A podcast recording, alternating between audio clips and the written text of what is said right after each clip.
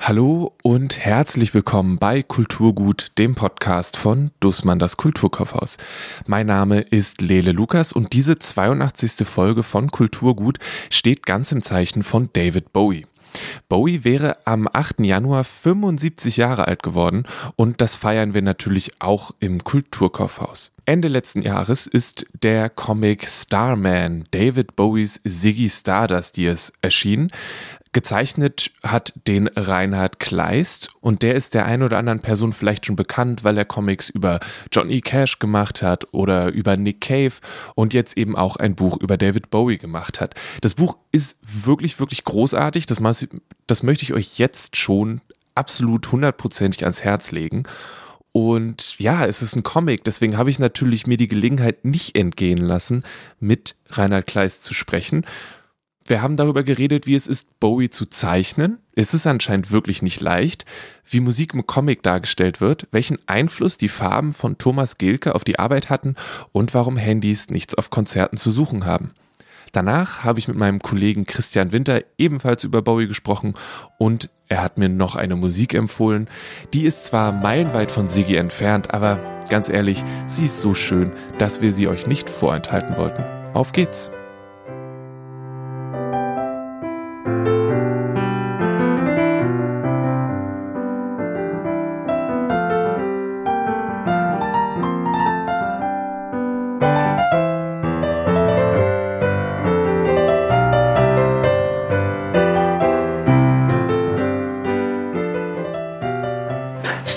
Ziggy was for me a very simplistic thing. It was what it seemed to be an alien rock star, and uh, for performance value, I dressed him and acted him out.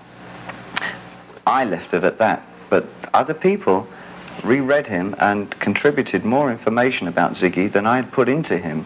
Right, they could write it, novels about that guy. Right, I think basically because of the uh, that I'd put three viewpoints into the album from uh, three different areas. Maybe the, the character himself would appear, and then there would be two other statements by two other people, all on one album, which was kind of confusing. Oh, but it was. I mean, it was. It was uh, the way an author would write a book. Yes. Rather, I mean, it hadn't been utilized that much in, in, in records. And I Forever. had trouble explaining they that it was just. It was a theatre piece that the spiders didn't really exist that they only existed for the length, the duration of that character's life. Right. I was stuck with him for a long time. It took a long time to shake him off. After I'd finished working with him, because people relate to him more than David Bowie at the time.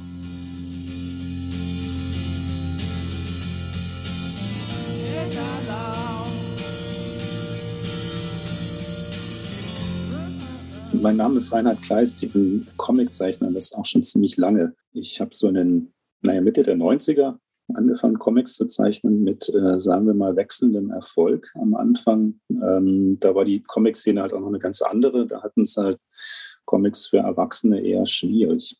Und äh, das hat sich jetzt natürlich äh, enorm gewandelt, auch so mit der Verbreitung von Graphic Novels in Deutschland. Und ähm, ja, jetzt ähm, mache ich seit äh, einigen Jahren äh, sehr erfolgreich äh, Biografien von berühmten oder nicht so berühmten Persönlichkeiten, auch viele Musiker dabei und jetzt eben gerade David Bowie. Das ist eine Mischung aus Boxern und Musikern, habe ich das Gefühl, wenn man das ganz grob überspitzt sagt. ja, Sportler und Musiker. Also es war ja auch eine, äh, eine 200 Meter Sprint Olympionikin mit dabei, dann aber zwei Boxer. Wie wählst du aus, über wen du einen Comic machst? Da sind, ähm, ja, da spielen verschiedene Faktoren eine Rolle. Also es sind halt natürlich auf jeden Fall Leute, die mich halt äh, persönlich interessieren, äh, begeistern, äh, wie Johnny Cash oder Nick Cave oder eben David Bowie. Und dann sind es aber auch Leute wie zum Beispiel die Boxer Herzko Haft oder Emil Griffiths, ähm, deren Geschichte mich halt interessieren. Also ich bin jetzt kein Boxer und äh, bin auch äh, erst im Zuge der Recherche, Herr Boxfan kann ich jetzt auch nicht sagen, aber äh, bin da dem Boxen durchaus äh, sehr positiv eingestellt mittlerweile. 200 Meter Sprint äh, habe ich jetzt noch nicht ausprobiert. Ähm, oder beziehungsweise in der, in der Schule habe ich es ausprobiert und war furchtbar schlecht. Und ähm, das ist natürlich bei so Musikern ähm, dann nicht nur, äh, dass ich deren Musik gut finde, sondern dass ich äh, deren Herangehensweise an, an ihre künstlerische Arbeit äh, interessant finde. Also Johnny Cash ist halt ein wahnsinnig toller Geschichtenerzähler äh, mit seiner Musik, Nick Cave sowieso. Und ähm, David Bowie ist es auf eine ganz andere Art und Weise. Also der erzählt ja jetzt weniger Geschichten in seinen Lyrics. Die sind ja ähm, zum größten Teil sehr assoziativ. Aber er ist halt einmal natürlich ähm, mit diesen Konzeptalben wie ähm, Ziggy Stardust oder Outside ähm, gehört er halt schon auch zu den Geschichtenerzählern dazu.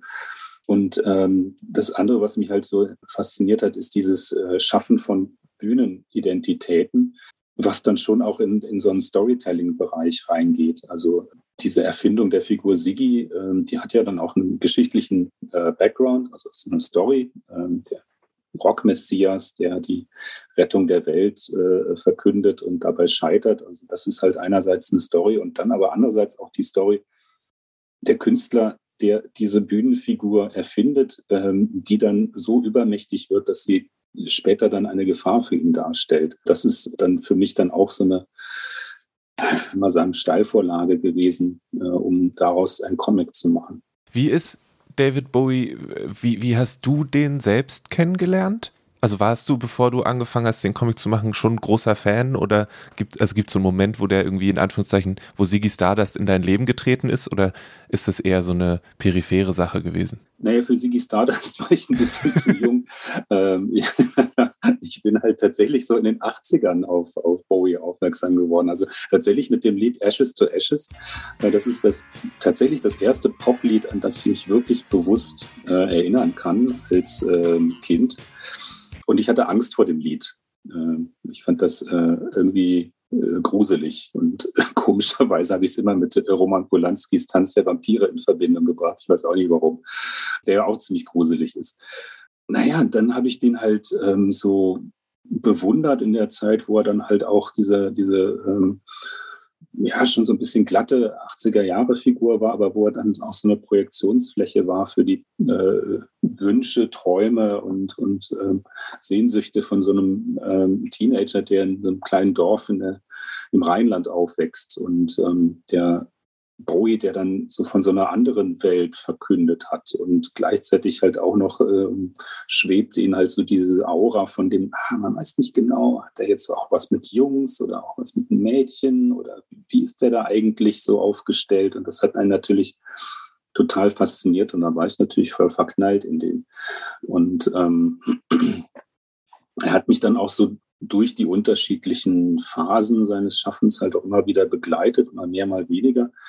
Und ähm, das äh, ja, zusammengenommen führte jetzt dann auch dazu, dass ich den Entschluss gefasst habe, ähm, diesen Comic zu machen. Wobei ich auch noch einräumen muss, äh, tatsächlich hatte ich mal in den 90er Jahren einen Versuch gemacht, einen Bowie-Comic zu machen. Und zwar kam da dieses besagte Outside-Album raus, wo er angefangen hat, eine Geschichte zu erzählen. Und ähm, ich fand das äh, total großartig, was er da gemacht hat. Das finde ich auch nach wie vor eine seiner besten Platten. Und ähm, dann habe ich zusammen mit dem IHAPA Verlag äh, dieses Projekt dann angegangen, hatte schon Skizzen gemacht und ähm, das dann dem Management vorgestellt und die haben dann Nein gesagt. Und dann ist das ganze Projekt gestorben und ähm, Bowie hat ja auch leider, äh, das sollte eine Trilogie, glaube ich, werden, hat dann auch noch leider nicht weitergemacht, weil das Album nicht so gut gelaufen ist. Okay. Das heißt, du musstest jetzt für, für diese Variante des Buches gar nicht nochmal neu lernen, Bowie zu zeichnen, sondern du hattest den schon. nee, den musste ich tatsächlich echt erst mal lernen. Ich finde den wahnsinnig schwer zu zeichnen. Ähm, also jemand wie, wie äh, Johnny Cash oder, oder Nick Cave ist viel einfacher zu zeichnen. Die, die sind so knorrige Figuren und ähm, haben dann auch so was ähm, sehr Spezielles. Also Nick Cave zum Beispiel buschige Augenbrauen, die hohe Stirn und dann äh, Stupsnase und zurückweichendes Kinn, so irgendwie so die Haare natürlich. Das ist alles irgendwie ziemlich ich will jetzt nicht sagen einfach, aber sehr, sehr prägnant und, und man findet, man erkennt ihn halt immer wieder. Äh, Bowie hat so ein total äh, ebenmäßiges Gesicht. Also es sind schon spezielle Features auch drin, aber es ist bei ihm, wenn man einmal sich irgendwie da mit den Proportionen äh, verhaut, dann ist er weg, dann hat man den nicht mehr getroffen. Es ist echt schwer. Und zudem, naja, der sieht halt dann auch alle fünf Minuten irgendwie anders aus. Ähm, und ähm, natürlich auch äh, sehr viel mit Make-up gearbeitet und ähm, das hat dann schon auch sehr oft dazu geführt, dass, dass es schwierig wird, ihn wiederzutreffen. Ähm, zum Beispiel gab es halt die Phase, wo er sich die Augenbrauen abrasiert hat und dann wirklich total alienmäßig äh, rüberzukommen. Und wenn man das in der Zeichnung macht, äh, wird es schnell komisch. Da muss man echt aufpassen. Gab es dann so einen so Heureka-Moment, als du ihn, als du das erste Mal zufrieden warst und ihn getroffen hast? Und lässt sich das dann replizieren oder ist es jedes Mal aufs Neue so ein, ein, äh, ein Ausprobieren und Dingsen? Jedes Mal auch Neues. Ja, also es, es gab dann schon so Momente, so, so verschiedene Zeichnungen, wo ich dann drauf geguckt habe und gesagt habe, so, boah, jetzt habe ich ihn. Gerade bei den Vorzeichnungen, ähm, bei den Vorzeichnungen, die ich ja alle mit Bleistift mache, ähm, dann ähm, zeichne ich da rum und habe natürlich auch sehr viel Fotomaterial als Vorlage und dann ist dann so eine Zeichnung, wo ich dann denke, so, oh, krass, jetzt habe ich ihn voll getroffen und dann fange ich an, das zu tuschen und dann plötzlich ist er weg ähm, irgendwo einen falschen Strich gemacht und dann hat man ihn wieder ja. verloren. Und dann ähm, fängt man entweder wieder von vorne an oder versucht das nachher äh, mit Deckweiß irgendwie gerade zu fuschen oder dann auch später Photoshop, mhm. ganz klar. So. Okay. Ähm, aber er ist wirklich schwer zu treffen. Weil du musst den ja, du hast den ja jetzt äh, zig Millionen Mal gezeichnet gefühlt in den letzten Jahren wahrscheinlich, oder? Also ja, aber es ist, es ist verrückt. Ich merke es halt jetzt so, äh, wo ich auch anfange, die Bücher zu signieren, wo man dann auch manchmal so kleine Zeichnungen reinmacht. Es ist gar nicht so einfach. So, äh, obwohl ich den so oft gezeichnet habe, ähm, bin ich da immer noch so ein bisschen am, am Hadern, wie, wie treffe ich den jetzt eigentlich so, ähm, auch wenn ich ihn reduziere, so auf wenige Linien halt runterbreche. Also im Comic bin ich ja dann schon auch eher so ein bisschen realer wenn ich ihn jetzt auf ganz wenige Linien äh, runterbreche, ist echt schwer. Das bin ich immer noch am, am Ausprobieren. Das war bei Nick Cave viel einfacher. Wie ist es dann? Also ich ähm, in einem Interview habe ich gehört, dass du bei Nick Cave ja auch eng mit ihm irgendwie zusammengearbeitet hast, Ideen geschickt hast und so weiter, wie sich das dann so entwickelt hat. Das ging jetzt bei Bowie nicht. Ähm, wie war das? Oder gab es da trotzdem Menschen, die gesagt haben, nein, das war anders? Oder also wie? Nee, nee, ich habe das jetzt wirklich äh, beim, beim Bowie, äh, ich hatte mal den Versuch unternommen, mit Tony Visconti Kontakt aufzunehmen, der hat dann aber nicht geantwortet und dann habe ich ihm auch gesagt, so, naja, lass es jetzt auch, was soll der mir auch anderes sagen, als ich das aus den ähm, x Biografien, die es über Bowie gibt, halt auch selber so ausziehen kann. Und ich hatte auch gedacht, dass ich mir jetzt auch möglichst viel Freiheit erlaube, obwohl das habe ich bei Nick Cave ja auch gemacht und das ist auch das, was er eigentlich gerade gut fand an dem Buch. Und ähm, ich weiß aber noch, dass ich damals äh, bei dem Schreiben von dem Nick Cave Buch, da war ich ziemlich äh, gefangen äh, in dem, oh hier, oh hier, ob er das jetzt gut findet, wenn ich das so und so schreibe. Und dann war ich äh, dann manchmal so übervorsichtig und habe das dann irgendwann alles über Bord geworfen. Das war dann auch die Phase, wo ich mit ihm dann gar nicht mehr äh, Kontakt hatte. Ähm, und jetzt bei dem Bowie habe ich mir dann gedacht, nee, ich mache jetzt mein eigenes Ding. Also es gibt halt dieses Skelett äh, aus den Fakten, die ich auch äh, bearbeiten will, aber im Grunde genommen will ich da meine eigene ähm, Vision draus machen und ähm, jetzt gar nicht so viel Anekdoten hintereinander klatschen, sondern ich habe eine bestimmte Idee, worum es in der Geschichte eigentlich geht und ähm, erzähle diese Geschichte. Und die Fakten drehen sich äh, wie Satelliten da drumherum. Und ähm, ich muss die erzählen. Also das, das äh, wird ja dann auch verlangt äh, von einem biografischen Comic, aber ich wähle natürlich aus und ähm, ich schiebe die, die ganze Geschichte so ein bisschen so in meine, ähm, in meine Vision von, von dem, worum es in der Story eigentlich geht. Cool. Hast du dann, gibt es dann, dann gibt es wahrscheinlich verschiedene Versionen von der Geschichte, oder? In irgendeinem Notizbuch mit mehr oder weniger ja, ja. Ähm, Anekdoten. Ja, ja, es gibt, äh, ich weiß nicht, wie viele äh, Entwürfe für die Geschichte. Und ich habe dann auch mit der engen Zusammenarbeit äh, mit Michael Grönewald, mit meinem Redakteur, hat sich halt immer mehr so äh, Sachen herauskristallisiert. Und er hat auch manchmal mich in so eine bestimmte Richtung gedrückt oder drücken wollen, ähm, die mir zuerst gar nicht so gepasst haben, wo ich dann aber gemerkt habe, nee, also wenn ich damit jetzt umgehe, die auf mein Konzept ähm, ja nicht übertrage, aber die beiden miteinander verbinde, dann wird es eigentlich noch spannender. Also ich wollte eigentlich viel mehr abdriften in diese äh, Fantasiewelt von ähm, Siggi, der diese Mission hat, die Welt zu retten und das halt in Verbindung setzen mit der Rolle des Rockstars, der auch äh, so eine Art Mission hat und das Publikum äh, setzt Hoffnung und Träume äh, in, in den Rockstar, die, die am Ende natürlich enttäuscht werden müssen. Und ähm, Michael fand das alles immer so ein bisschen zu, zu übertrieben und verschwurbelt und ähm, gesagt, ja, da kann ja doch keiner mehr folgen rein. Also wir müssen mal ein bisschen mehr so bei den Fakten bleiben und hat dann immer mehr so, hier guck mal, das mit Tony DeFries, mit seinem äh, diabolischen Manager, das ist doch viel spannender.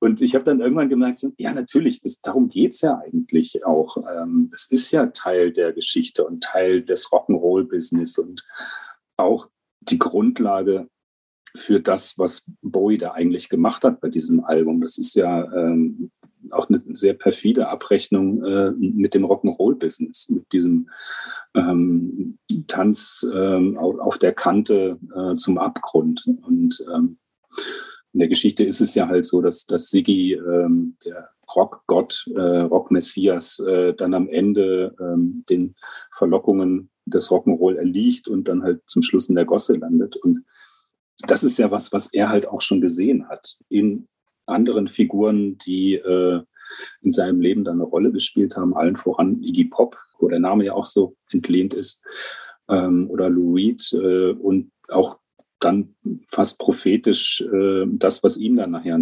zugestoßen ist, als er in Amerika war und da wirklich auch fast vor die Hunde gegangen wäre.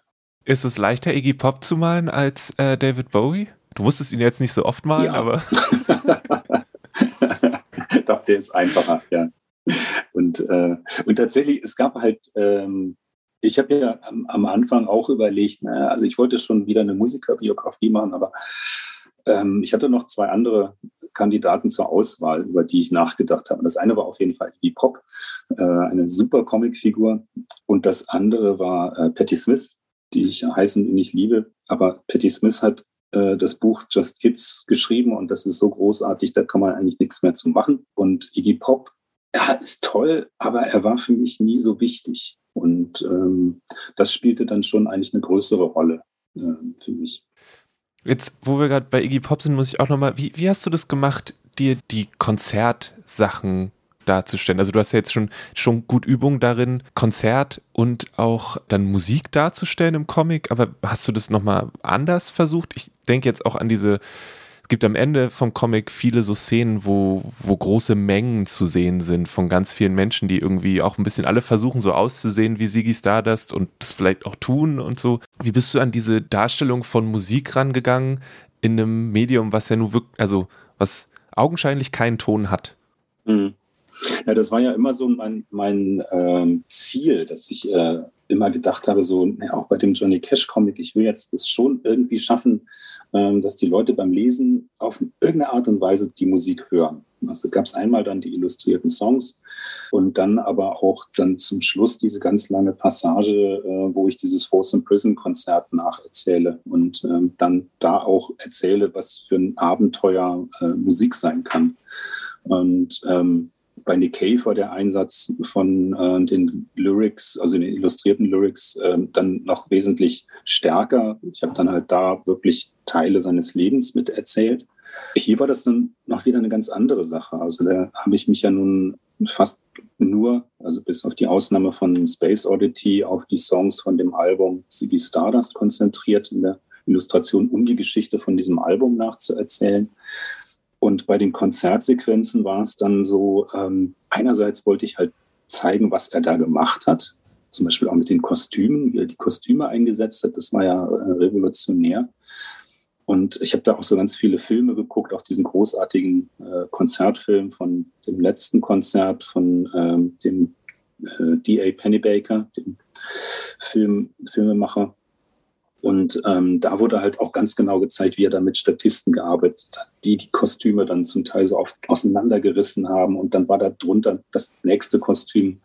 Das wollte ich halt zeigen. Und dann in der Darstellung der Publikumsmassen und der, der unterschiedlichen Reaktionen, äh, die man in deren Gesichtern und, und Ausdrücken so sieht, wollte ich halt natürlich auch ganz viel erzählen über das, was, was meine Vision eigentlich auch gewesen ist von, von der Rolle des Rockstars, der auf die Bühne kommt, um die Menschen im Publikum auf eine Art und Weise zu erretten.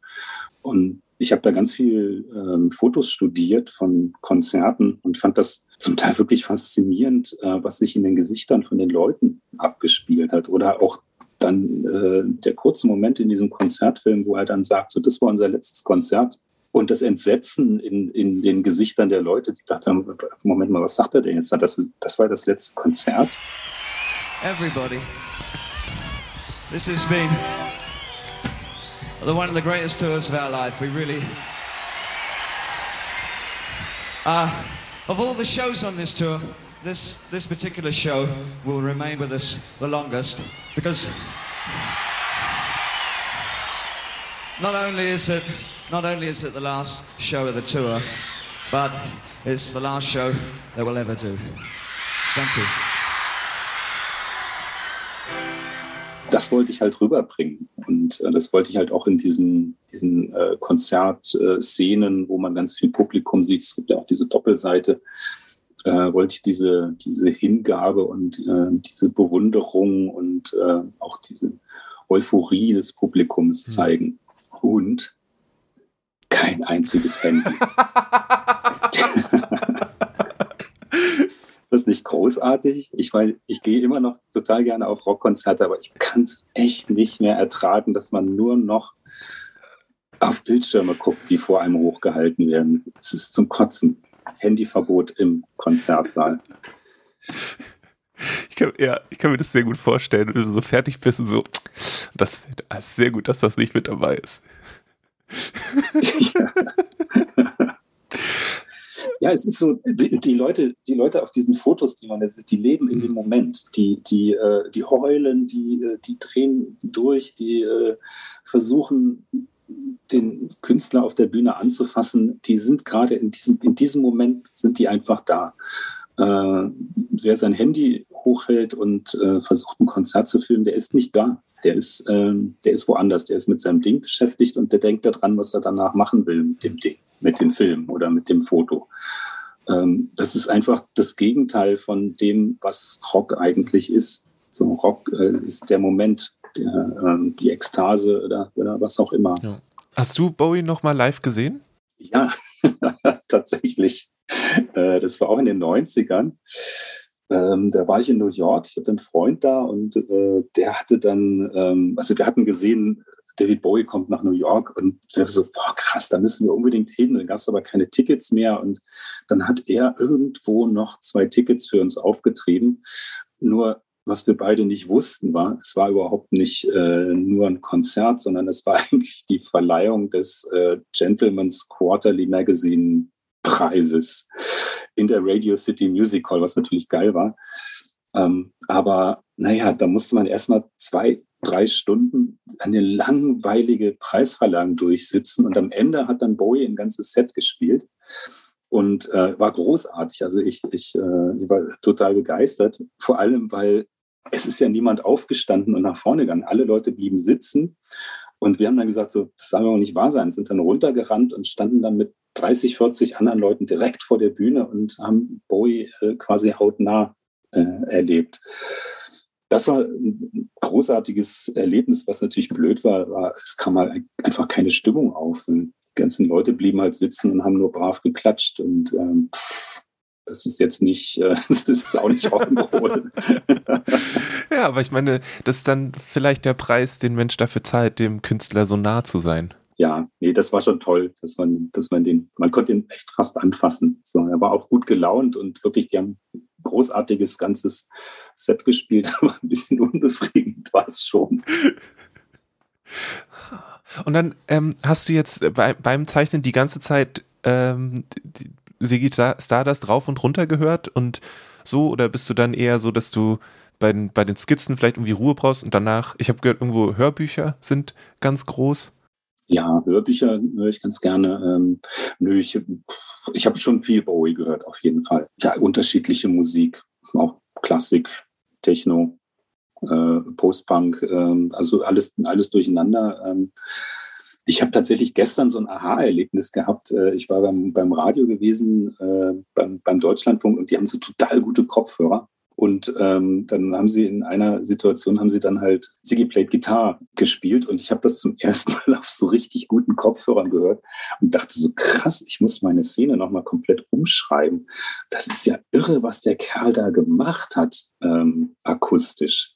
Das ist, ähm, der hat mit seiner Stimme und dem Einsatz seiner Stimme und dem unterschiedlichen Abmischen äh, seiner, seiner Stimme hat er das geschafft, äh, da eine Dramaturgie reinzubauen, eine Erzählung zu machen äh, wenn man die Lyrics runterliest, wundert man sich, dass da irgendwo so ein Erzählerwechsel stattfinden muss in, in den Lyrics. Ähm, dass da plötzlich die Stimme ist von Mitgliedern seiner Band.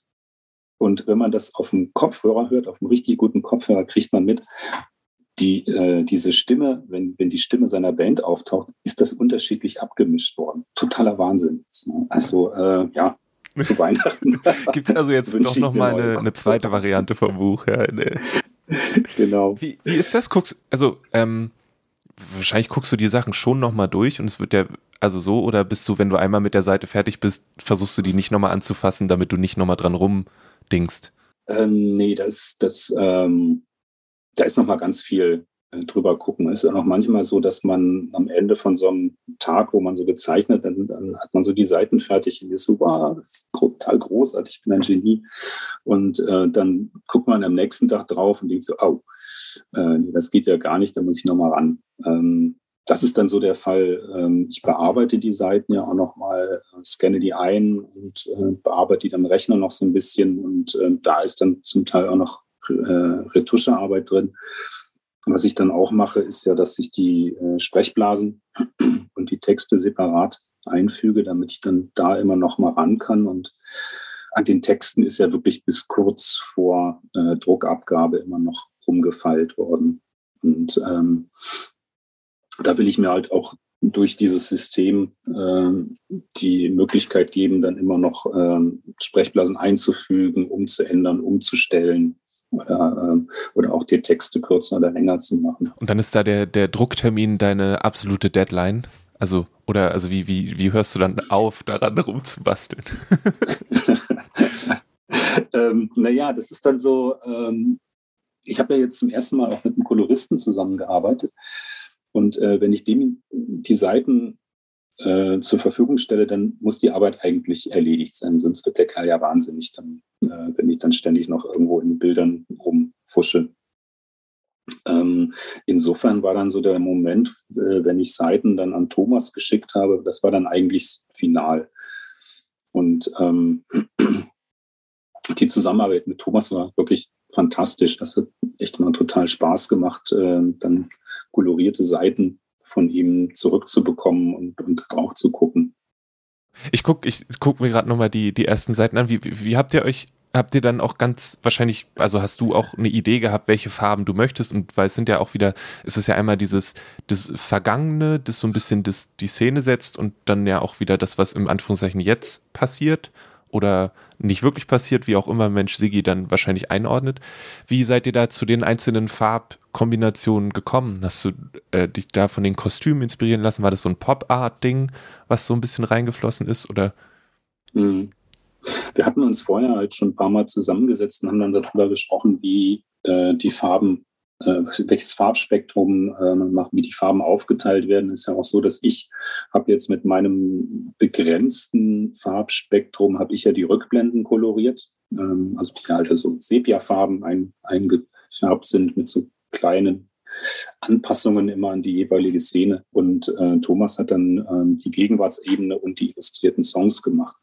Die illustrierten Songs hat er äh, so im Stil von so 70er Jahre Superhelden-Comics äh, gemacht, auch so mit ein bisschen eingefärbtem Papier und Rasterfolien. Ähm, das fand ich eine, eine wahnsinnig tolle Idee und absolut passend.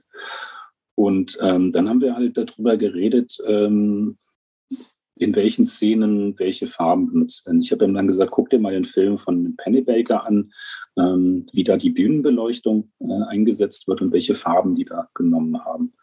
Und ähm, so über äh, einige von meinen Anweisungen hat er sich dann auch äh, schön hinweggesetzt und ähm, so sein eigenes Ding durchgezogen. Also ich wäre jetzt zum Beispiel nie im Leben auf die Farbkombi äh, Magenta und Gelb gekommen, zum Beispiel. Ähm, das hat er dann aber durchgezogen und musste dann nachher feststellen, doch, das ist schon richtig gut.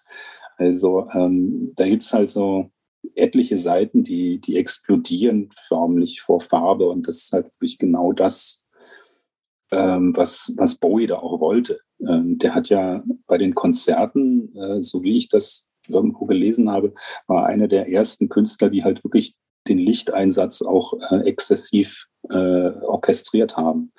Und ähm, da, hat, äh, da hat er halt auch so eine, so eine Absicht gehabt. Also das, was Thomas gemacht hat, ist nicht jetzt eins zu eins die Farben so aus dem Film zu kopieren und, und die Bilder dann genauso zu kolorieren, sondern der hat da auch in die Vollen gegriffen. Und ich glaube, er hat damit das gemacht, was sich Bowie auch vorgestellt hat auf der Bühne.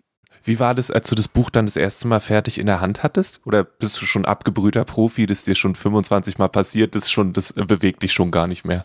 Ähm, das war, nee, das war auf jeden Fall toll. Ich meine, das war jetzt zum ersten Mal, dass ich dann halt auch so ein, so ein äh, Ding in Vollfarbe ähm, gemacht habe, wo ich, ich jetzt nicht die volle Kontrolle über die Farbe hatte. Also ich habe ja schon auch farbige Sachen gemacht, äh, aber ähm, die waren halt meistens immer so gedeckt, koloriert oder äh, äh, tatsächlich so, äh, wie heißt denn das nochmal, so mit Aquarell oder so koloriert, also direkte Farbe, genau. Und ähm, ja, dann habe ich das Buch gekriegt, aufgeschlagen und war dann erstmal so, wow, krass, ähm, das ist ja äh, heftig, äh, einfach das durchzublättern und, äh, und die Farben springen einen geradezu an. Also es ist ja großartig gedruckt auch. Äh, ist ja auch nochmal so eine Sache, äh, wie die Farben dann nachher in einem Druck kommen. Also man guckt sich tausendmal als PDF an, wie es dann nachher in einem Druck kommt. Da hat man manchmal äh, auch böse Überraschungen. Und ich war sehr angenehm überrascht. Es ist wirklich äh, fantastischer Druck geworden. Und ähm, am Abend habe ich mich dann so mit Freunden getroffen. Wir haben dann auf das Buch angestoßen und eine Freundin hat dann in der äh, Voraussicht, dass es äh, wahrscheinlich wieder einen Lockdown geben wird, hat sie gesagt, das ist das perfekte Buch für einen Winterlockdown, weil die Farben machen so gute Laune. Das stimmt, das stimmt. Und das ist auch, ah, ist dann jetzt die Frage, ne, ob Siggy Stardust jetzt tatsächlich äh, positiv aufmunternde Musik ist, wenn es eigentlich heißt, in fünf Jahren ist alles vorbei, oder ob das jetzt so gut passt. äh, puh, ne, ich glaube, ich glaube, über die Stelle muss man dann freundlich drüber hinweglesen. Okay. Ja, super. Ja, es ist ja, es, ist ja schon auch, auch faszinierend. Ähm, das habe ich ja beim, beim äh, Zeichnen dann halt gemerkt. Ich meine, ich habe ja so vor dem Beginn der äh, Pandemie habe ich ja schon angefangen zu schreiben und hatte das Buch eigentlich schon fast fertig geschrieben, ähm, als es dann so losging. Und habe dann beim Zeichnen dann irgendwann gemerkt, Moment mal, ich muss eigentlich, auch wenn es total platt ist, ähm, es muss am Anfang bei Five Years, äh, muss auf jeden Fall ein Typ mit einer Atemmaske auftauchen. Ähm, weil ähm, Five Years ist geschrieben worden in so einer Zeit, wo, wo auch der Weltuntergang äh, eine Rolle spielte. Also es waren so düstere 70er Jahre in, in, äh, in England. Äh, ich weiß gar nicht, Thatcher war da, glaube ich, schon auch ähm, da äh, an der Macht. Es gab die, die Streiks, ähm, Elektrizitäts, ähm, System, Strom ist ausgefallen in ganz vielen Städten und so. Das war eine ziemliche Katastrophe. Und dann gab es die atomare Bedrohung und alles Mögliche. Und jetzt stehen wir schon auch, auch wieder mal ähm, bei den ganzen Sachen, äh, die auch eine Rolle spielen, Klimawandel, Umweltverschmutzung, was der Geier was, stehen wir auch wieder so mit, äh, mit einem Bein äh, in der Apokalypse. Und das, das Lied ist einfach immer noch wahnsinnig aktuell und auch diese, äh, dieses, äh, diese Narrativ von, da kommt jemand, uns zu retten. Das wollte ich auf jeden Fall dann ähm, auch mit diesen paar Anspielungen auf die Zeit jetzt wollte ich das halt ähm, auch in der Illustration von dem Lied dann verdeutlichen. Also er ist auch so ein Typ, der hat so ein QAnon-Emblem auf der Stirn irgendwo in einem Bild. Das musste natürlich auch rein, die Bekloppten. ja, es ist äh, faszinierend, ne, wie sich das, dass sich, wie das alles so äh, kreisförmig ist, weil ja jetzt, also so die, die, irgendwie auf eine gewisse Art und Weise die Größe, die, die Art der Popstars ist, habe ich das Gefühl, ein bisschen anders geworden, aber die Größe hat ja nicht äh, abgenommen. Also es ist nicht mehr so ein, hm, oder ja. ich kriege einfach nicht mit, wie ein Event es ist. Aber ich weiß genau, dass meine Schwester jeden Schritt von Taylor Swift ganz genau verfolgt. Ähm, also das ist, ja. Das, das stimmt. Also ich, ich meine, ich bin jetzt auch, ich werde äh, in ein paar Monaten werde ich 52. Also äh, in, insofern bin ich da auch ein bisschen abgehängt von dem, was, was Musik jetzt gerade so ähm, was gerade angesagt ist. Ich kriege es halt so ein bisschen am Rande mit, auch, auch was für eine, eine, Kraft das doch auch manchmal noch haben kann. Ähm, ich bin sehr oft angenervt oder gelangweilt von aktueller Musik und ähm, dann äh, höre ich mir lieber so einen Bowie oder einen Patti Smith an. Äh, die bedeutet mir dann doch irgendwie immer noch mehr. Ähm, allerdings, es gibt dann schon Künstler, wo ich dann auch, auch äh, total begeistert bin, ähm, was sie auslösen können. Zum Beispiel, ich spreche es wahrscheinlich komplett falsch aus, äh, Little Ness X ähm, fand ich großartig, wie der Kerl einfach mit so die, die Musikwirtschaft äh, durcheinander gewirbelt hat. Das ist der, ähm, ist, ist es der pinke Ganz, Cowboy? Habe ich das gerade richtig in, genau. Ja. ja, genau, der pinke Cowboy, ja, der dieses Country, Country ja. Votes, glaube ich, heißt es, gemacht hat. Und äh, dann halt auch ein äh, Nummer 1 Hit gemacht hat, wo er ein Video ähm, äh, Analverkehr hat mit einem äh, mit einem männlichen Teufel. Also irgendwie, das ist schon, äh, das finde ich schon total großartig, dass jemand sowas hinkriegt. Ähm, auf ein Konzert würde ich wahrscheinlich trotzdem nicht gehen, weil ich den Altersdurchschnitt äh, wahrscheinlich auch ein paar Jahre hoch äh, drehen ah, würde. Alles. Da käme ich mir ein bisschen kann ich mich einfach kleiden. Das, du hast jetzt das, die Paillettenjacke, ne? Ähm. Ja, da die, kommt dann die Paillettenjacke zum Einsatz. Kids drehen sich dann immer so, wer ist denn der peinliche ältere Herr da mit der komischen Jacke? Ach was, kannst du sagen, ich habe schon alles erlebt, ihr könnt mir gar nichts, ihr Zwölfjährigen. So. Hört euch mal Patty Smith an, dann können wir weiterreden. Hier ist David Bowie. Ach ja. Ja, ja das, ich fand das, ich, ja, manchmal ärgere ich mich, so was so Zeiten angeht, weil ich so, es gab ja auch, es gibt eine, eine, ein Live-Album, wo David Bowie zusammen mit den Nine Inch Nails auf Tour war.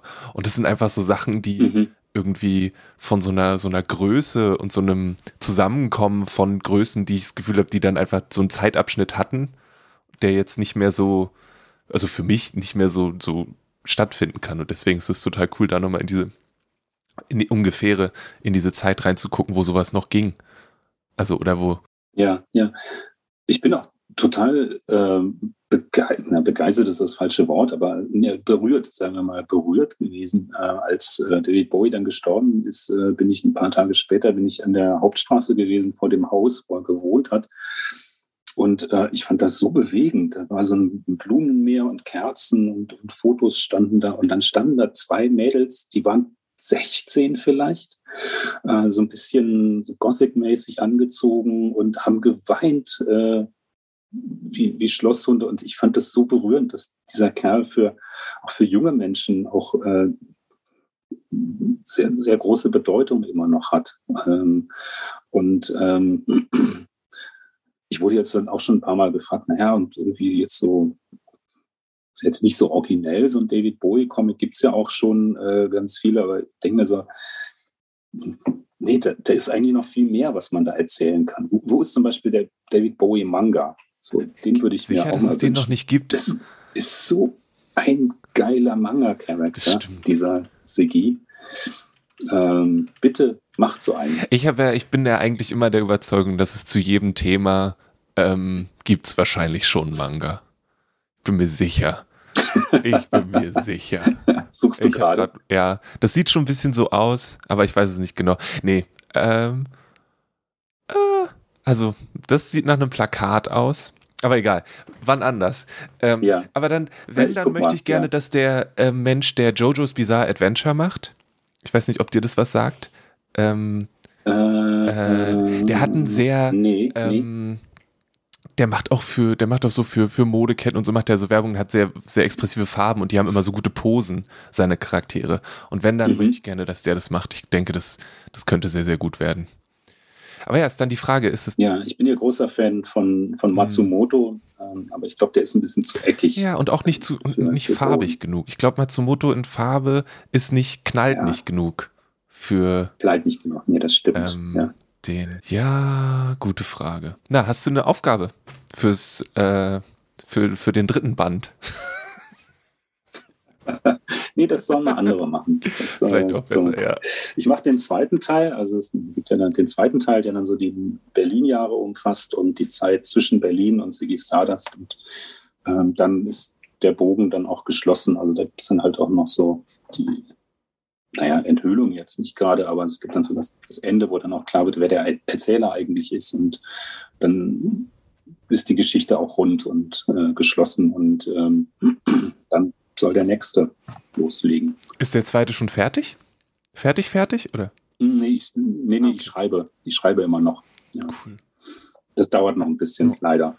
Und das ist ja beim, beim Comic dann doch so, dass die Wartezeiten zwischen den Alben dann auch mal recht lang werden können, wenn das äh, jetzt nicht gerade so ein Zeichnerteam macht, äh, wie bei Superhelden-Comics oder wie bei Mangas. Also ja, ich bin immer noch im Prozess vom Schreiben ähm, und ähm, hoffe, dass ich jetzt in der nächsten Zeit anfangen kann zu zeichnen, weil sonst wird man ja wahrscheinlich nicht viel machen können im nächsten Monat. Ist gut möglich, ist gut möglich. Aber es ist sehr, sehr cool und sehr schön, dass das für dich so möglich scheint, dass du dann, dass, ich weiß nicht, wie das ist, aber dass du die Zeit hast, dass du dir die nehmen kannst, dafür die Sachen so zu machen.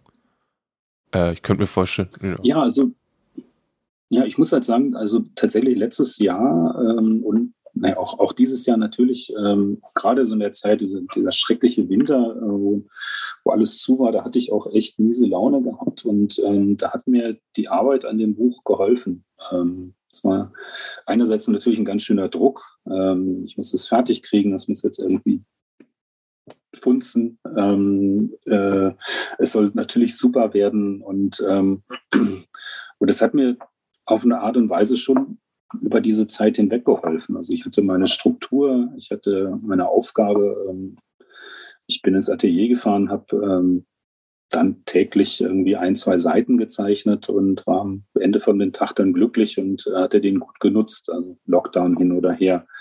Und ähm, das hat mir schon ähm, so eine Richtung gegeben. So, so. Die knalligen Farben bestimmt dann auch gut geholfen ja, ja, die, äh, ja, auf jeden Fall, ja. Ähm, das, äh, das war so, fing ja so im Frühjahr an, wo dann von, von Thomas so die ersten Seiten kamen und äh, ich dann auch gesehen habe, okay, in welche Richtung geht das jetzt? Also was ich mir am Anfang auch noch nicht so richtig vorstellen konnte, wie er da ähm, die Sachen koloriert und dann setzte sich so eins mit dem anderen so zusammen und ähm, es war dann eine Richtung da. Ich wusste, ich konnte, ich hatte eine, eine Vorstellung davon, wie es am Ende aussehen kann, äh, was ich am Anfang überhaupt noch nicht hatte. Ich wusste, äh, es wird farbig, aber ich wusste überhaupt nicht wie. Ich habe in den Zeichnungen darauf äh, Rücksicht genommen, ähm, dass halt jemand nachher noch kolorieren wird. Also ich habe halt nicht so viel Schwarz benutzt wie beim Nick Cave oder beim Johnny Cash Comic, sondern habe dem Koloristen dann immer Raum gegeben. Aber ich wusste halt nicht, wie es am Ende koloriert wird. So, und ähm, war dann ähm, erstmal geschockt von den Farben äh, und nachher total begeistert.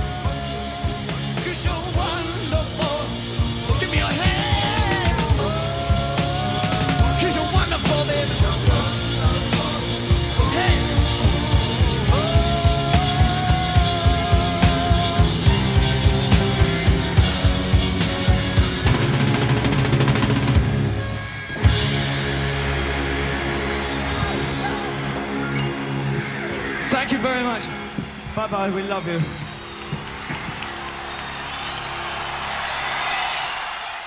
Starman von Reinhard Kleist ist bei Carlsen erschienen und sollte in jeder guten Buchhandlung oder im Comic-Fachgeschäft zu haben sein.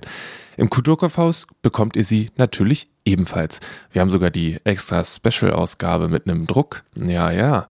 Ich kann euch den Comic wirklich nur empfehlen, das habe ich schon mal gesagt, das sage ich gerne nochmal. Ich lese den in den letzten Tagen immer ein bisschen vorm Schlafen gehen und es ist wirklich, wirklich cool. Und ja, ich kenne mich mit dieser Zeit nicht gut aus und es ist total schön, auf diesem Weg mit diesem Medium einen Blick in die Siggy Stardust Jahre zu bekommen. Wir haben natürlich auch die anderen Sachen von Kleist da, wenn euch nach Bowie, also nach ein bisschen Sport oder nach Johnny Cash ist, dann gönnt euch. Und wenn ihr wissen wollt, worüber wir gesprochen haben, als es um die Bowie Mangas ging, dann haben wir natürlich auch Hirohiko Araki und sein JoJo's Bizarre Adventure im Kulturkaufhaus und den Matsumoto haben wir auch.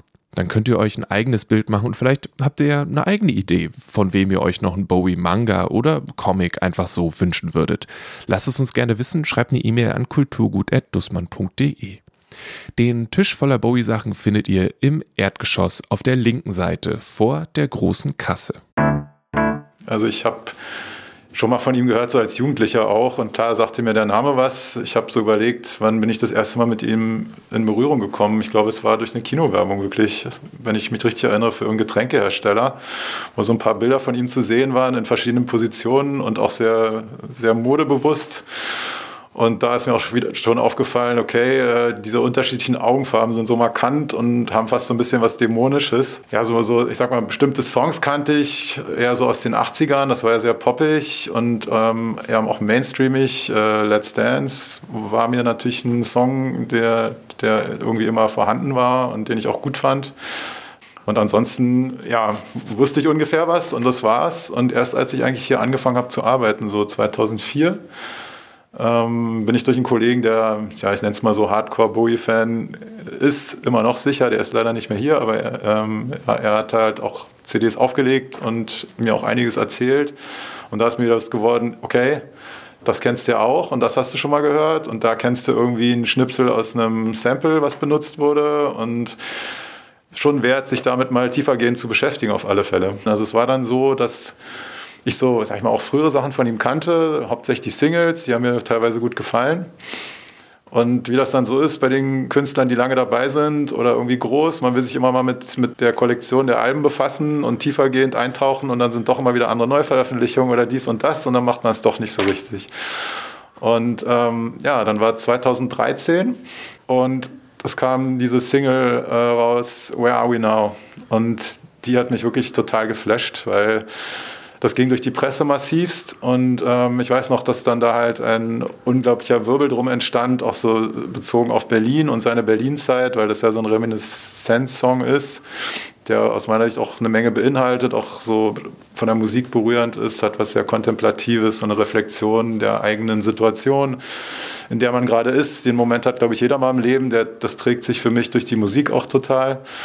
Und trotzdem ging es halt auch so um seine Zeit hier damals. Und ähm, da ist mir auch wieder aufgefallen, dass ich eigentlich äh, genau in dem Jahr geboren wurde, von den dreien, die er hier in Berlin mehr oder weniger gelebt hat, was das Mitteljahr war, also 77. Und ähm, der Punkt war da, dass, dass der Song halt sehr, sehr zentral für mich plötzlich war und ähm, auch so für mich dann wieder so eine Perspektive geöffnet hat, was hat er eigentlich hier in der Stadt musikalisch und kulturell bewegt. Und was hat dazu geführt, dass die 80er dann auch so interessant in dieser Stadt waren? Ich glaube schon, dass er da halt auch einen Teil mit geprägt hat von, oder es ist eigentlich offensichtlich. Und äh, um dieses ganze Thema darum fand ich es dann auch für mich wieder spannend, unter anderem einen Tisch mitzugestalten, wo wir dann das Album draufgepackt haben und ähm, teilweise aber auch so populäre ähm, Bands oder, oder auch Alben aus den 80ern, die halt so für Post-Punk in der Stadt wichtig waren, auch so für die frühe Neudeutsche Welle und so weiter. Und das kam bei den Kunden, glaube ich, auch ganz gut an. Das war mein Kollege Christian, der von seinen ersten Begegnungen mit Bowie erzählt hat. Er hat außerdem noch von einem Erlebnis zum Ende von Bowies Leben erzählt. Ja, da muss ich meiner damaligen Freundin danken. Geht einen Gruß an sie raus, wenn sie das hier hört. sie ist auch äh, immer sehr musikinteressiert und ähm, auch sehr kunstinteressiert. Das hat natürlich auch optimal gepasst auf Bowie bezogen. Und ähm, ja, sie war sehr interessiert, auch damals dann mit durch dieses Album, was rauskam. Das war ja dann nach zehn Jahren endlich wieder ein Lebenszeichen, studiotechnisch von ihm, was wirklich reingehauen hat wie eine Bombe, nenne ich mal so schon.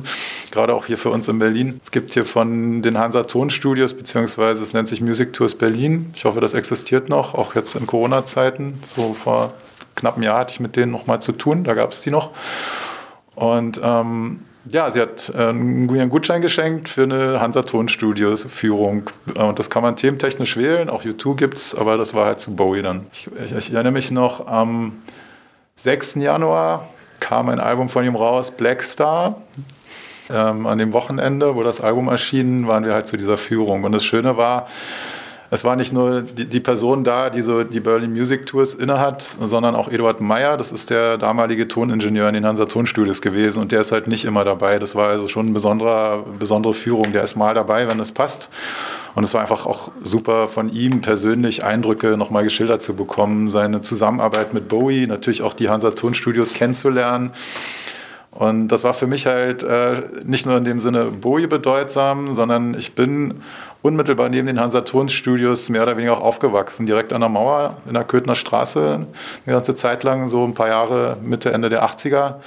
Und mir war diese Bedeutung der Hansa-Tonstudios damals überhaupt nicht bewusst. Also meine Brüder zum Beispiel oder auch Freunde, die ich da hatte, die wurden, wenn sie da irgendwie auf dem Hof gespielt haben oder ums Haus rum, teilweise mal von Frank Zander mitgenommen zum Eisessen ins Studio. Der war damals locker. Das war irgendwie mindestens zweimal der Fall.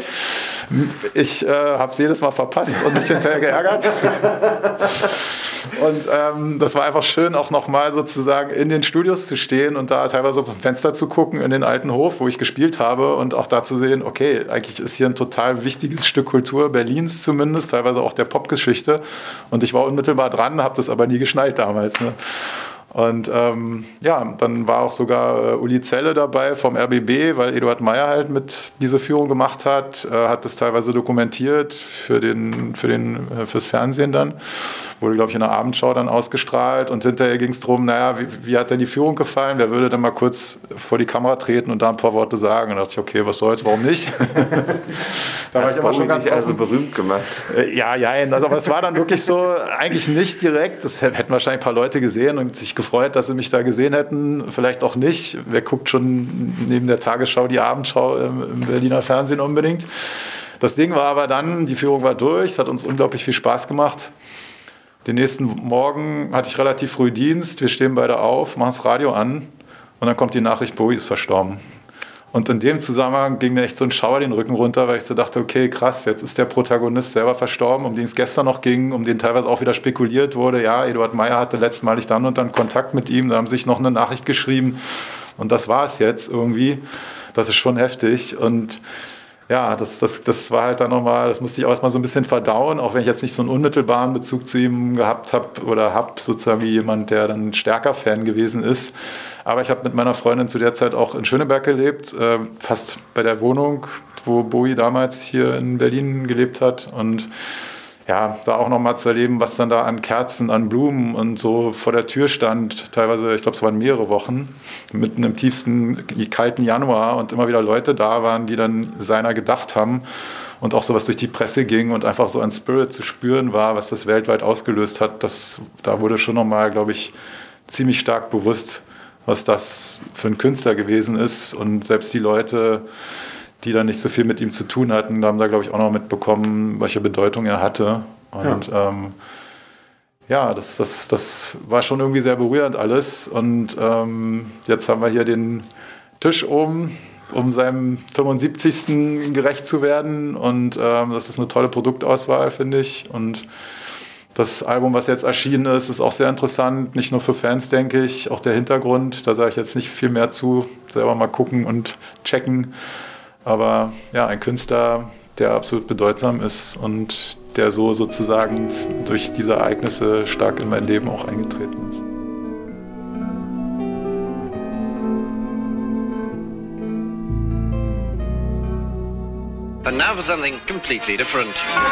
Genug Rock'n'Roll und Weltraum und so. Zeit für etwas Klassisches und etwas Besonderes. Es geht um Florence Price. Das ist ähm, ein Klassikalbum und zwar von einer Komponistin, die nicht groß bekannt ist eigentlich. So, wer sich sehr tief mit Klassik beschäftigt hat, ist vielleicht schon mal mit Rührung gekommen mit ihr. Mir selber ist es neu gewesen. Ja, ich würde sagen, wir lassen einfach mal einen Moment Musik sprechen und dann reden wir drüber. Okay.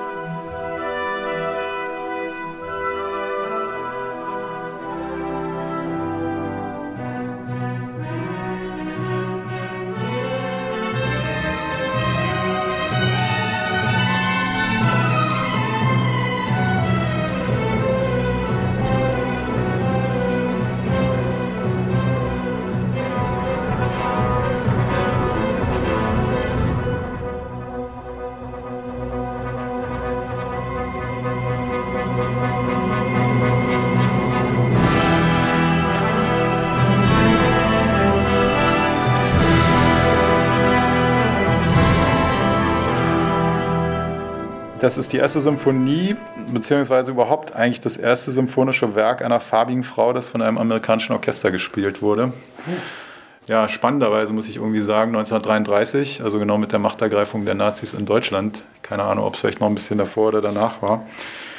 Ich finde allein diesen Part, der, der sagt schon ganz viel für mich. Es ist unglaublich farbenreich und diese Spannung, die sie da erzeugt mit äh, dem Orchester bis zu dem Fanfarenteil mit den Blechbläsern und dann diesem Entladen in dem Tutti von dem ganzen Orchester, finde ich, das zieht schon unglaublich rein, also mich zumindest. Und ähm, ja, das äh, ist, ist, einfach was, wo ich denke, dass das könnte so ein kleiner Schatz werden, den, den man jetzt entdecken kann am Anfang des Jahres.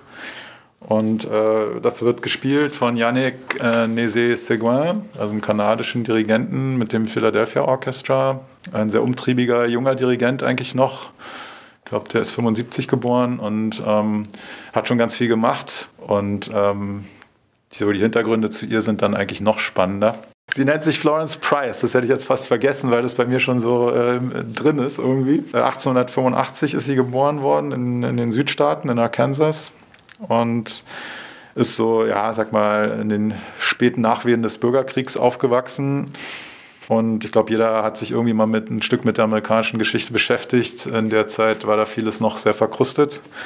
Und ähm, obgleich sie halt bis 1953, wo sie dann verstorben ist, äh, stetig weiter komponiert hat und auch weiter Unterricht gegeben hat, ähm, wurde ihr Werk von den Ultramodernisten eigentlich ja stetig oder habituell als konservativ abgetan. Und ähm, Sie bezieht sich so, was ich jetzt auch aus den zwei Symphonien, die auf diesem Album drauf sind, ähm, raushören konnte, schon sehr stark so auf eher klassischeres Repertoire. Also auch viel Romantik findet man da wieder, komme ich gleich noch so ein bisschen zu.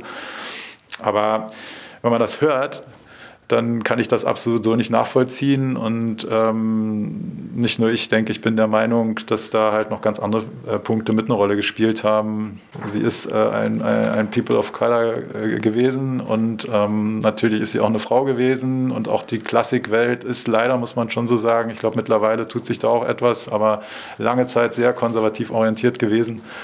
Und umso schöner ist es, finde ich, dass dieses Werk oder diese Werke jetzt nochmal auch von Yannick äh, Nézé-Seguin auch bei Deutsche Grammophon aufgegriffen werden und einer breiten Öffentlichkeit damit präsentiert werden. Also diese ähm, Sinfonie, die erste, von der wir jetzt ein bisschen was gehört haben, die ist 33 Uhr aufgeführt worden von Chicago Orchester. Und ähm, was ich da so rausgehört habe, das erinnert halt sehr stark an Dvorak teilweise, aber es ist auch faszinierend, was sie alles inhaltlich verarbeitet hat. Also sie geht auf Volkstänze ein, sie, ähm, auch nichts Neues in der Romantik teilweise auch schon getan, aber wie sie das umsetzt, so gerade auf äh, amerikanische Kultur bezogen und auch so auf Südstaaten. Flair, ähm, was da durchkommt. Manchmal auch ein bisschen das Gefühl, man ist in einem Western-Soundtrack äh, unterwegs und Dann äh, hat sie aber auch ja, unter anderem Spirituals mitverarbeitet und ähm, man merkt so einen leichten Jazz-Touch, der, der teilweise durchkommt, so wie von anderen amerikanischen Komponisten auch, auch teilweise in der Zeit dann. Und ähm, das zeigt für mich auch wieder, dass sie da halt auf jeden Fall was Hochwertiges geschaffen hat, äh, was der Klassikwelt ebenbürtig war. Und trotzdem wurde sie halt nicht so gewürdigt. Also bis an ihr Lebensende, was ich mitgekriegt habe. Sie hat es nach wie vor schwer. Sie wurde zwar irgendwie als äh, Komponistin geführt in verschiedenen Verzeichnissen, aber ihre Werke wurden so gut wie nicht aufgeführt. Und dann genau. wurde sie jetzt quasi, wie es so schön üblich ist, wiederentdeckt, in Anführungszeichen, oder? Na, also es gab auch schon Aufnahmen auf kleineren Labels, was ich weiß. Da habe ich jetzt selber noch nicht äh, reingehört. Müsste man mal vergleichen. Aber ich finde schon, das ist auch so mit das Resümee, was ich ziehe für dieses Album, dass ähm, Yannick äh, Nézé-Séguin und sein Orchester halt dem auch eine unglaubliche Frische verleihen, ohne dass ich jetzt die anderen Versionen kenne. Und ähm, denke, das passt auch als amerikanisches Orchester einfach zu diesem Werk gut zusammen. Und ähm, wir können ja noch mal einen Ausschnitt von der dritten hören.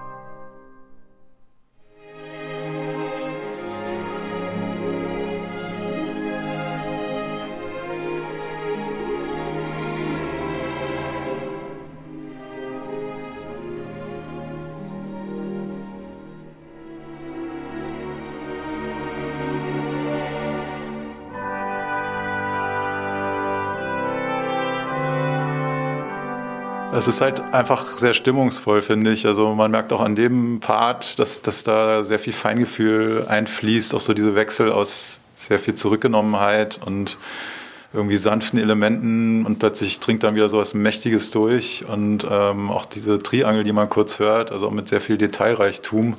Ähm, zusammenfassend sage ich da gleich noch zu was. Ich will nur hier kurz Herrn ähm, Seguin mal kurz zitieren. Er sagt, in der dritten Sinfonie hört sich jede Melodie an, als sollte man sie singen. Das gesamte Material wirkt vokal, die Satztechnik äh, chorisch.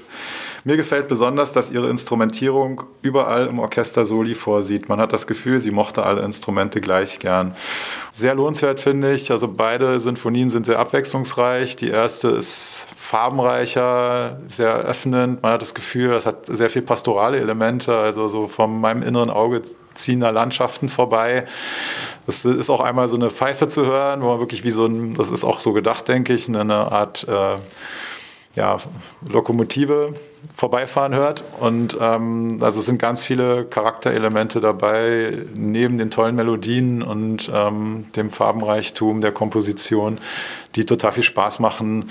Die hat mehr so einen jubelnden Charakter irgendwie auch, ähm, hat sehr viele amerikanische Elemente mit drin und äh, endet auch in so einem großen Finale. Während die zweite so ein bisschen, äh, die zweite, die zweite drauf, die dritte Symphonie ist es ja von ihr, die ist etwas zurückgenommener, stimmungsvoller, sag mal so ein bisschen aufwendiger noch von der Machart, aber auch die ist toll, einfach weil man halt sehr unterschiedliche Parts hat und ja, es ist der reine Klanggenuss für mich und ich bin mal begeistert, auch ich hatte schon Anfragen auch nach dem Thema, wie die Kunden das aufnehmen werden und was da noch passiert. Ich wünsche mir sehr, dass das äh, auch live stärker Einzug in die Konzerthäuser findet und da auch nochmal Aufmerksamkeit auf sie stattfindet.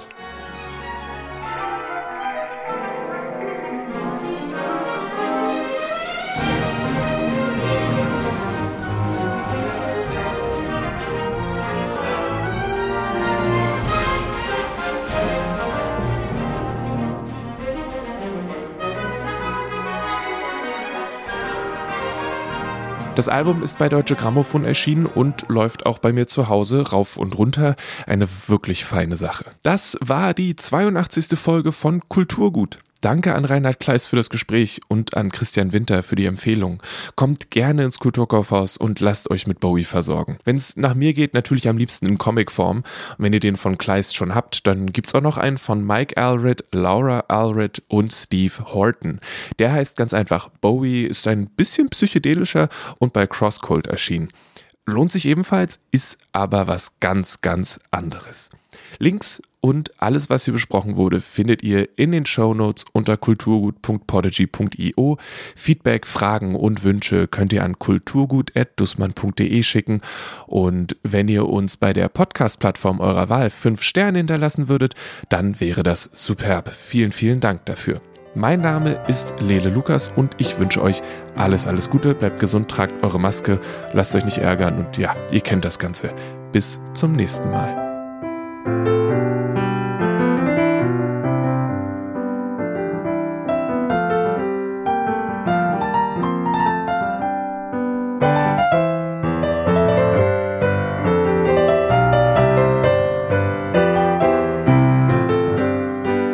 Kulturgut wird von Lele Lukas moderiert und produziert. Das Logo ist von Rahel Süßkind und das Kulturgut-Thema hat Paul Hankinson komponiert.